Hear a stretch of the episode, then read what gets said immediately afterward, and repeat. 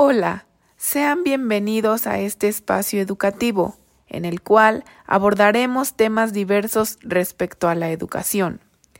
Me presento ante ustedes, mi nombre es Katia Montserrat Radilla Mendiola, soy profesora de secundaria y a lo largo de los casi seis años que tengo como docente, he experimentado modificaciones al currículo educativo para la mejora de la educación.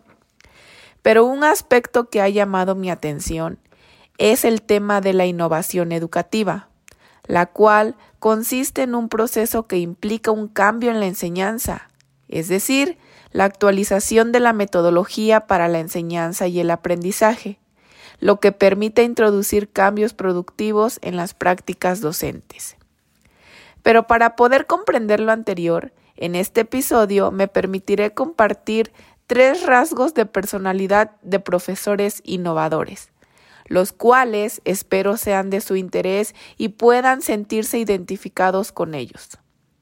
Algunos autores plantean que la acción innovadora de los profesores puede permitirnos desarrollar un mejor rol profesional. El primer rasgo es la autonomía. Esta se asocia con las actitudes de un profesor autónomo, libre e independiente.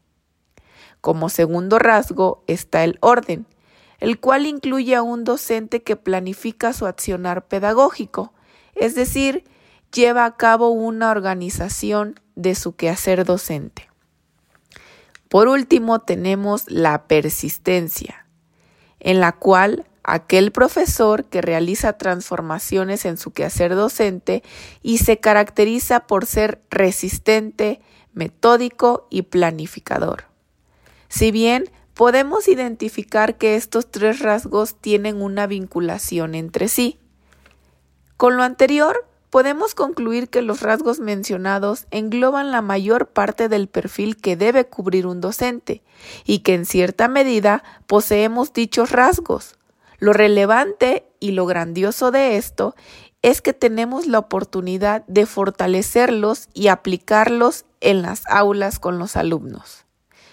Y bien, es así como puedo concluir que temas como estos son necesarios para lograr una transformación educativa y qué mejor que generar este tipo de espacios en donde muchos docentes podamos compartir y sentirnos identificados.